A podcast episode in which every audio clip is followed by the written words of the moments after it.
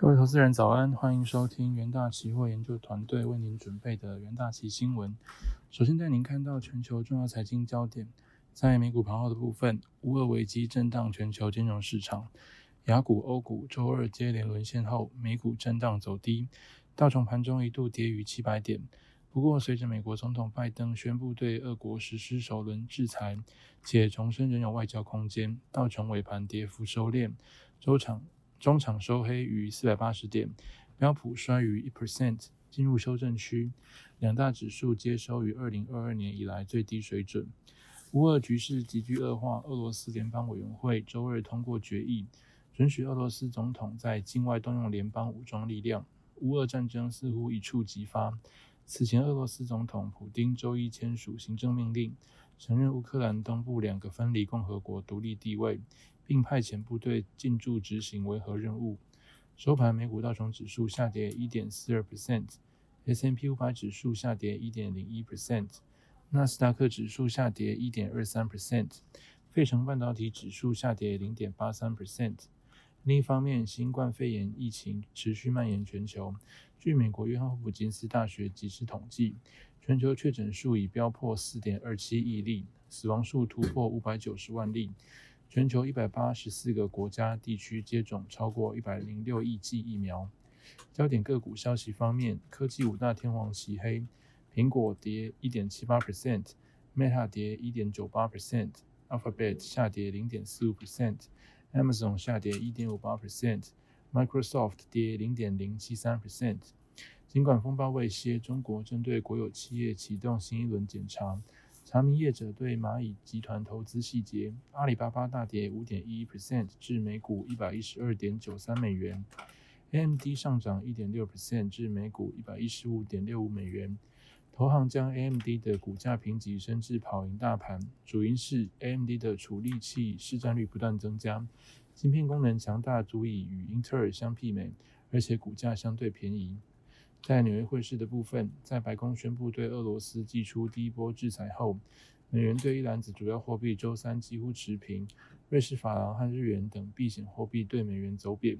追踪美元对六种主要货币走势的 IC 美元指数跌零点零一 percent，盘中最最高触及九十六点二六，最低九十五点八四。其他货币方面，欧元对美元汇率报一欧元兑换一点一三二五美元。英镑兑美元汇率报一英镑兑换一点三五八五美元，澳币兑美元汇率报一澳币兑换零点七二一九美元，美元兑日元汇率报一美元兑换一百一十五点零六日元。再来看到能源盘后，在俄罗斯全面入侵乌克兰的威胁下，原油期货价格周二激涨，尤其是天然气和原油，布兰特原油期货价格创下二零一四年以来最高收盘价。俄国进军乌东分离主义地区，提高了战争全面爆发的可能性。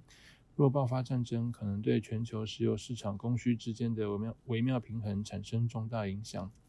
收盘价的部分，四月交割的 WTI 原油期货价格上涨一点九 percent，四月交割的布兰特原油期货价格上涨一点五 percent。再来带您看到金属盘后，黄金期货周二收在去年六月以来最高点。主因俄罗斯总统普京承认乌东两个独立共和国，计划派遣维和部队进入，升高了乌克兰遭全面并吞的威胁。俄罗斯入侵乌克兰的威胁，已使莫斯科当局和西方国家之间的紧张升高，而被视为地缘政治避险去处的贵金属近期价格持续上涨。收盘价的部分，四月交割的黄金期货价格上涨零点四 percent，三月交割的白银期货价格上涨一点三 percent。三月交割的铜期货价格下跌零点二 percent。再来看到国际新闻，Meta 周二表示，脸书将在一百五十个多一百五十多个国家推出其短影音功能 Reels，以扩大其成长速度最快的内容格式。该功能仿照 TikTok 的功能，让用户能自行创作创意短片。先前仅限美国用户使用，如今将开放给全球用户使用。Meta 执行长祖克伯当日在脸书上表示，到目前为止，Reels 已是 Meta 成长速度最快的内容格式。今天将向全球脸书用户推出 Reels。国际新闻，第二则国际新闻：美国总统拜登周二谴责俄罗斯总统普京针对乌克兰最新举动形同入侵的开始，宣布首波制裁。对象包括俄罗斯的两家银行、主权债券、中央人士及其家属。拜登警告，如果俄罗斯升级行动，美国会再加强制裁。不过，美国的制裁措施未如西方国家宣称的致命。例如，受到制裁的商不包括俄罗斯最大银行。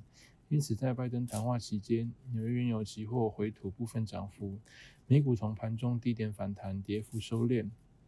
接着进入三分钟听股期的单元，首先带您看到强势股息部分，远传期货呈现高档震荡格局。远传目前持亚太电十一点五八 percent，已成为亚太电第二大股东。双方也完成国内五 G 首装共频共网。远传后续规划发行新股，并与红海交换所持有的亚太电股权。交易案预计在六月三十日之前完成。届时远届时远传与红海将个别持有亚太电二十三点八趴。的股权，合计用户数将超过九百万户。元大旗研究团队认为，电信业高资本支出的进入门槛，因此由大型业者寡占获利。看好远传扩大持有持股亚太电后，该规模效益将有助提高整体市占率，带动营收成长。周二远传期货下跌零点一五 percent，收红 K 棒，居长短均线之上。而在弱势股期方面，亚德克 KY 沿十日均线震荡。为二十一日，亚德克 KY 举行法说会。二零二一年第四季营收五十七点七亿元，季减十三 percent，下降主要受到疫情及限电影响。毛利率四十三点四十七点三 percent，季减两 percent。营业利益率三十一点二 percent，季增零点八个百分点，略低于市场预期。元大旗研究团队认为。第一季亚德克 KY 仍将受到铝价飙涨影响，法说会表示仍需要时间消化原物料的成本，且未来出货可能仍会受到疫情反复等不确定性干扰。周二雅德克 KY 期货下跌一点四六 percent，延时日均线震荡。以上就是今天的重点新闻内容，谢谢各位收听，我们明天的元大喜新闻再见，拜拜。